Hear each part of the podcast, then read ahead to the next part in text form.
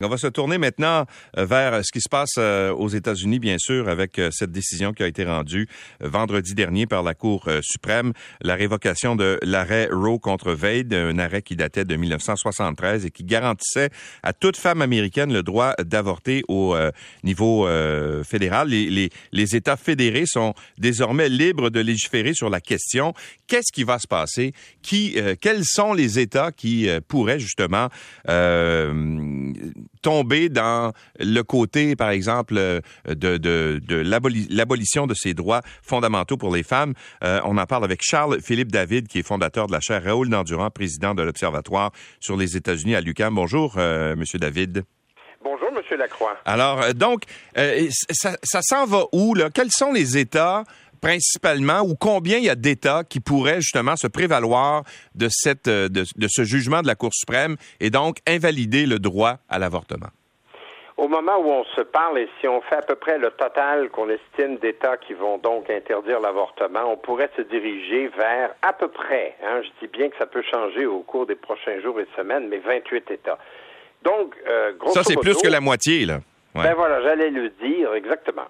Alors, vous avez la moitié des États-Unis euh, et un peu plus qui vont vouloir interdire, sinon interdisent déjà euh, euh, l'avortement, et vous avez un peu moins que la moitié des autres États qui vont encore l'autoriser ou avoir certaines conditions, imposer certaines conditions pour que l'avortement puisse être autorisé. Donc, on ne parle pas du tout d'États-Unis ce matin. L'expression est déjà consacrée pour bien d'autres choses, mais on parle d'États bien désunis bien désunis sur cette question.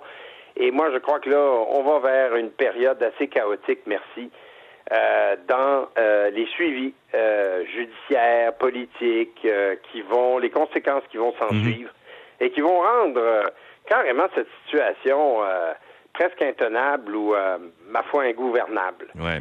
alors, ça augure pas très, très mal pour, comme bien d'autres sujets, bien d'autres thèmes qu'on a déjà abordés, ça augure mal pour mhm la société américaine. Bon, évidemment, on, cible la montée de la, de la droite aux États-Unis là euh, pour expliquer cette, cette euh, ce changement de mentalité, disons ça comme ça. Les nominations faites par Donald Trump, bien sûr, à la Cour suprême. Euh, quels sont les mécanismes qu'on pourrait utiliser ou qui, qui, qui, qui sont prévus dans la Constitution américaine pour renverser une décision comme ça? Est-ce que ça existe? Ben, d'abord, ce qu'il faut savoir, c'est que si on suit bien la les décisions, ou enfin la décision prise par la Cour suprême, ce sont c'est chaque État qui devra donc décider du statut de l'avortement sur le territoire de, de cet État. Maintenant, je vais vous donner juste un exemple en quoi les choses peuvent se compliquer. Euh, et la Cour suprême là-dessus, donc, ne statue plus, puisqu'elle dit qu'à l'État, euh, qu'au niveau national et fédéral, il n'y a plus donc cette interdiction de bannir l'avortement. Euh, euh, vous pouvez avoir, par exemple, un État, je prends par exemple le Mississippi, qui est peut-être l'un des plus conservateurs et qui est à l'origine de la cause qui fut, qui fut déposée devant la Cour suprême, peut empêcher une femme qui veut se faire avorter d'aller dans un État voisin le faire. Euh, et donc sous peine d'amende, sous peine d'emprisonnement, etc., etc. Je ne dis pas là, que chacun des, disons, 28 États va, va imposer une telle restriction, mais je le dis pour le scénario à venir.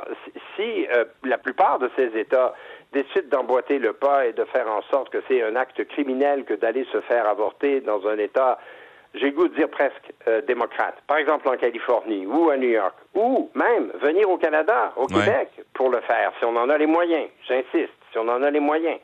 Ben, euh, imaginez un peu, si c'est un acte criminel, euh, ça va faire réfléchir plus d'une. Et là, vous allez avoir donc beaucoup, beaucoup, beaucoup d'avortements illégaux qui seront pratiqués. Donc, vous voyez, cette situation va vite se complexifier et ça va dépendre donc euh, de chaque État qui va légiférer. Maintenant, euh, vous me posez la question au niveau national. Ben, au niveau national, ce qui pourrait être fait, évidemment, c'est une loi fédérale qui n'existe pas pour l'instant, oui. Euh, une loi qui euh, dise l'avortement est légal, voilà, euh, et avec des programmes de financement et de soutien à l'échelle nationale. Mais avec ce qu'on voit comme blocage politique, M. Lacroix à Washington, on s'imagine mal comment les démocrates pourraient obtenir une majorité dans les deux chambres mm. pour, pour faire avaliser une telle loi. Donc, ça n'arrivera pas à moins que dans les élections de mi-mandat de novembre prochain, parce que tout le monde a les yeux là-dessus, hein, en se disant, ben, si on renverse la tendance politique en novembre prochain, peut-être qu'on peut renverser cette décision. Euh, D'abord, c'est une décision de la Cour suprême. Alors, on renverse pas une décision de la Cour suprême par un acte législatif, mais on peut imposer ou développer de nouvelles lois qui font en sorte que, et c'est là le problème, euh, la Cour suprême ne, ne, ne dise pas que cette loi soit illégale. Ah, c'est compliqué, mais voilà, donc ça c'est un scénario, mais il y a le scénario plus apocalyptique encore. Je sais pas si vous voulez l'entendre. ben oui, allons-y. Euh, tant qu'à être là. Tant qu'à être là, ben, le Parti républicain euh, remporte euh, les ces élections dans les deux chambres en novembre prochain et remporte une forte majorité. Imaginez si cela est possible. Pour des raisons d'ailleurs qui ont à voir avec l'économie, l'inflation et tout ça. Et décide d'imposer et de voter ou développer une loi qui interdisent l'avortement à l'échelle nationale. Alors, si vous me suivez bien, ça veut dire que la moitié des États qui permettent l'avortement, eux, seraient rendus, euh, feraient ça illégalement ou seraient en contre euh, euh, pied de la, la, la, loi qui serait votée par les républicains. Maintenant, je pense que ça n'arrivera pas parce que tant qu'il y a un président démocrate, euh, ben, le président émet son veto et euh, un tel veto ne peut être renversé par les deux chambres que s'ils obtiennent deux tiers des de l'appui des députés. Or, ils l'auront jamais ça. Donc, on est dans une situation politique explosive. Oui, tout à fait. Mais euh, en terminant, euh, M. David, euh, qu'est-ce que quels, quels, sont les thèmes qui pourraient aussi euh, comment dire, faire l'objet d'un débat. Là, on parle beaucoup du, du, mariage, par exemple, entre conjoints de même ah sexe.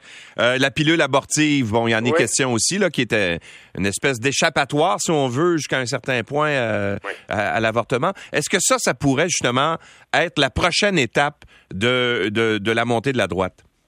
Oui, puis ajouter les armes à feu parce qu'on n'en a pas fini non plus avec ce dossier-là. La religion aussi, euh, la place de la religion dans les activités de, dans chaque État, et par exemple le financement des écoles publiques, ça va très très loin. Ben c'est la guerre culturelle, on l'a annoncé, ça fait longtemps, mais là elle est dans la réalité, elle, elle se déroule, euh, et cet affrontement-là va s'intensifier, je pense, et et évidemment, euh, d'ici 2024, avec le choix du prochain président, moi, je pense que, franchement, là, les, euh, les choses vont empirer euh, aux États-Unis, malheureusement. C'est une société plus que divisée et espérons que, que la violence ne prendra pas place plus encore que c'est le cas déjà mhm. à cause de tous ces enjeux, sur fond en plus de crise économique qui fait très mal à la société américaine. Puis une dernière chose, c'est que toute cette, cette décision euh, de la Cour suprême, en fait, va aussi provoquer un appauvrissement de la société américaine. Euh, pour les femmes, ça va être extrêmement dur, comme on dit, de rejoindre les deux bouts, parce que si elles sont obligées de, de, de prendre soin plus d'enfants qu'elles elles, anticipaient, la, la, situation économique va devenir très précaire pour beaucoup, beaucoup de ces femmes qui sont largement euh, monoparentales dans bien des cas. En tout cas, la situation économique va pas s'améliorer du tout, au contraire, va hmm. dépérir avec cette décision prise par la Cour suprême. Il y en aurait beaucoup de choses à dire là-dessus. Tout à fait. Charles-Philippe David, merci beaucoup d'avoir été avec nous. Ben, je vous en prie, bonne journée. Au revoir à vous aussi. Charles-Philippe David est fondateur de la chaire Raoul d'Endurant. Il est président de l'Observatoire sur les États-Unis à l'UCAM.